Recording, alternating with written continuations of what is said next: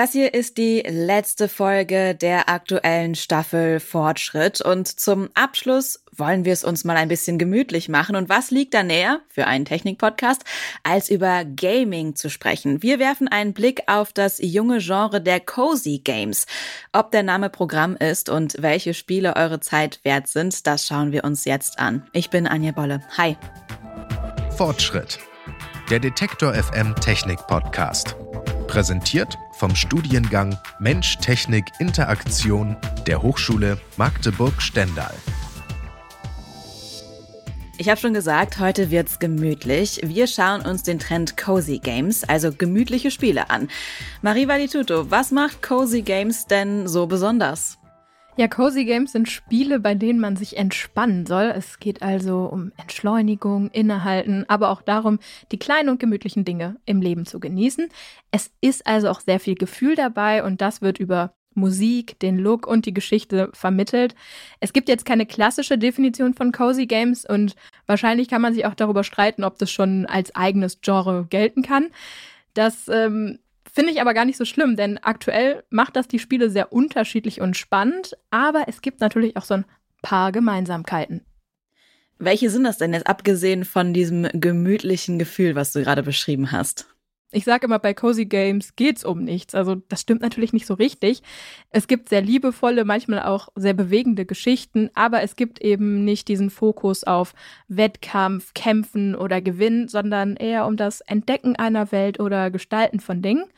Und viele SpieleentwicklerInnen sagen auch jetzt von Anfang an, wir machen nur noch Spiele, in denen jetzt zum Beispiel gar keine Gewalt vorkommt.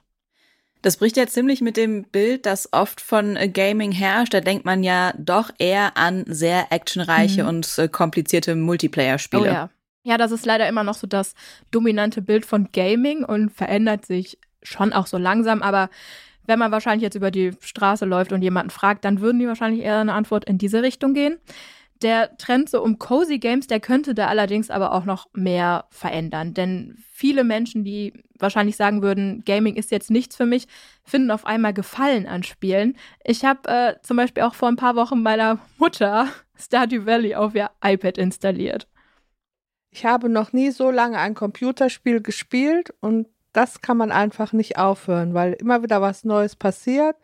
Man taucht da in die Welt ein und ist entspannt. Ja, und das finde ich auch echt schön. Cozy Games schaffen halt so für jeden einen Platz in der Gaming-Welt. Ah, Stardew Valley finde ich auch fantastisch. Ich habe in der Pandemie damit angefangen. Sehr, sehr schön.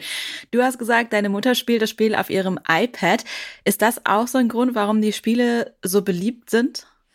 Ja, würde ich schon sagen. Der Zugang ist halt ein ganz anderer. Von einigen Spielen gibt es eine Version für Smartphone oder fürs Tablet. Also so kann natürlich jeder mitmachen, selbst wenn man keine Konsole hat.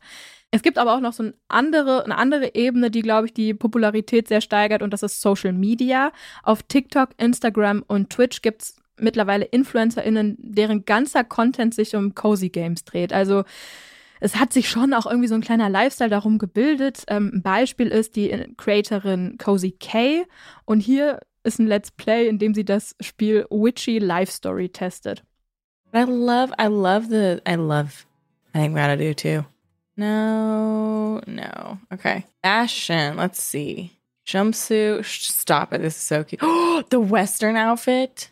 Oh my God. These are so cute. What? Oh.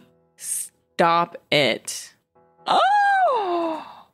The cutest clothing I've seen in any game ever. 100% cutest clothing. Und ja, ich muss sagen, das Spiel sieht allerdings auch wirklich sehr, sehr niedlich aus. Wie wichtig ist denn generell die Optik und der Look von Cozy Games? Ich würde sagen, schon sehr wichtig. Ähm, es muss jetzt nicht immer gleich sein oder es muss auch nicht immer sehr detailliert sein, aber es muss halt irgendwie einen besonders eher niedlichen, bisschen naiven Charme haben. Und ich glaube halt auch sehr viele liebevolle Details. Mm, das sieht man dann auch in dem Content auf TikTok und Social Media.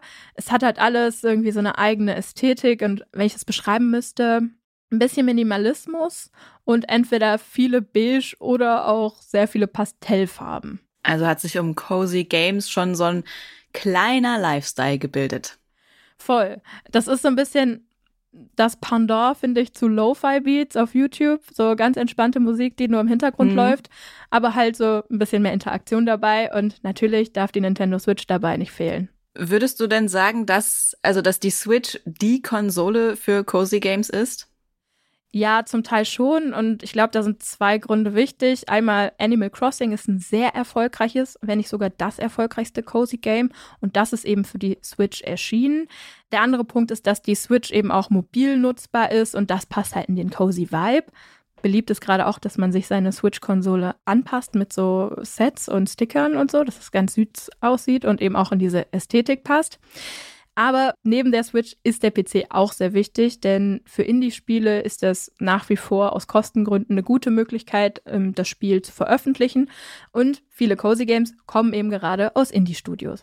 Du hast uns auch ein paar äh, Cozy Games Tipps mitgebracht. Da bin ich jetzt schon oh, gespannt ja. drauf. Nur ein Spot, dann geht es mit dem Podcast weiter. Ihr wollt ein Studium, mit dem ihr etwas bewegen könnt? An der Hochschule Magdeburg-Stendal könnt ihr Mensch, Technik, Interaktion studieren. Der Studiengang verbindet Psychologie, Sozial-, Natur- und Ingenieurwissenschaften miteinander. Auf diese Weise könnt ihr technischen Fortschritt studieren, von Robotik bis Unterstützung im Spitzensport. Studiere, was dich bewegt. Wenn ihr auf studierenimgrünen.de slash Kaffee den Code MTI22 eingebt, schickt euch die Hochschule Magdeburg-Stendal ein Päckchen Kaffee nach Hause, damit ihr bei einem Kaffee zu eurem Studium recherchieren könnt.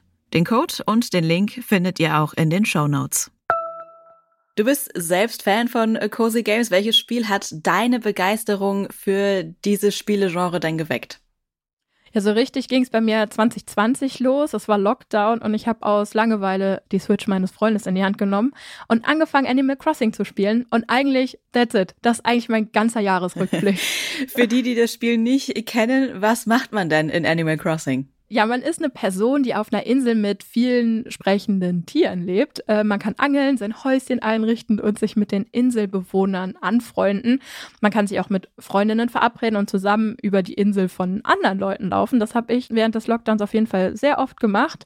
Und es war auch manchmal ein bisschen wie so eine kleine Urlaubsreise für mich. Cool, cool. Und was würdest du noch empfehlen? Wir hatten schon Stardew Valley angesprochen. Oh ja. An Stardew Valley führt halt tatsächlich kein Weg vorbei. In dem Spiel erbt man den verwilderten Bauernhof vom Opa. Man kann sich dort auch mit anderen anfreunden und sogar heiraten und Kinder bekommen. Das Wichtigste ist aber, dass man den Hof pflegt, Gemüse anbaut und verkauft. Stardew Valley ist zum Beispiel auch günstiger als Animal Crossing, aber eben auch nicht ganz neu. Es ist allerdings irgendwie schon nochmal besonders, weil Stardew Valley von einer einzigen Person entwickelt worden ist über einen längeren Zeitraum. Also es ist so ein richtiges Leidenschaftsprojekt und das merkt man definitiv auch. Ein neueres Spiel, für, auch für die Switch, ähm, ist zum Beispiel Cleo A Pirate's Tale. Das würde ich auf jeden Fall auch empfehlen. Und was macht man da? Äh, man spielt Clio, das ist ein kleines Mädchen, und sie hat gar keine Lust, ihrem Papa in seiner Kneipe zu helfen. Sie will viel lieber raus in die Welt und ein Piratenabenteuer erleben.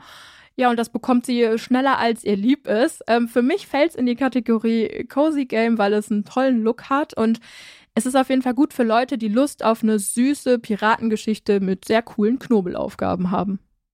Nach deiner Definition so, es geht um nichts in äh, Cozy Games, da ist mir eingefallen, ich habe früher immer Sims gespielt. Ist das auch ein Cozy Game? Ja, ich würde sagen schon. Deswegen gibt es Cozy Games ja eigentlich auch schon länger, nicht erst seit 2020 oder 2019, aber jetzt kommt erst so dieser ganze Internet-Hype und dieser ganze, diese ganze Ästhetik kommt halt dazu. Passend dazu, was auch auf TikTok zum Beispiel sehr, sehr beliebt war, ist das Spiel Unpacking. Das ist ein Puzzlespiel mit einer ganz simplen Idee. Wir müssen nämlich Umzugskisten auspacken und für die Gegenstände einen Platz im Zimmer suchen. Ja, und mit jeder Kiste begleitet man die Hauptperson durch ihr Leben. Und ja, das Spiel war bei TikTok super beliebt, meiner Meinung nach absolut zu Recht. Es klingt auf jeden Fall nach einer sehr, sehr bunten Mischung, was die Cozy Games alles äh, zu bieten haben. Ja, und wie gesagt, die beste Info zum Schluss. Cozy Games sind auch so beliebt, weil man eben nebenbei andere Dinge machen kann, wie zum Beispiel Podcast hören. Vielleicht ist ja gerade wirklich jemand am Zocken, oh ja. während wir hier über Cozy Games sprechen. Also, Cozy Games sind noch nicht so direkt ein Genre, aber immerhin schon ein sehr großer Trend in der Spielewelt. Das war unser gemütliches Staffelfinale von Fortschritt. Wenn ihr den Start der kommenden Staffel nicht verpassen wollt, dann folgt diesem Podcast noch schnell in eurer Podcast-App. Produziert hat diese Folge Andreas Popella. Die Redaktion hat Marie Valituto. Vielen Dank, dass ihr zugehört habt. Ich bin Anja Bolle und sage Tschüss und bis zum nächsten Mal. Fortschritt. Der Detektor FM Technik Podcast. Präsentiert vom Studiengang Mensch Technik Interaktion der Hochschule Magdeburg-Stendal.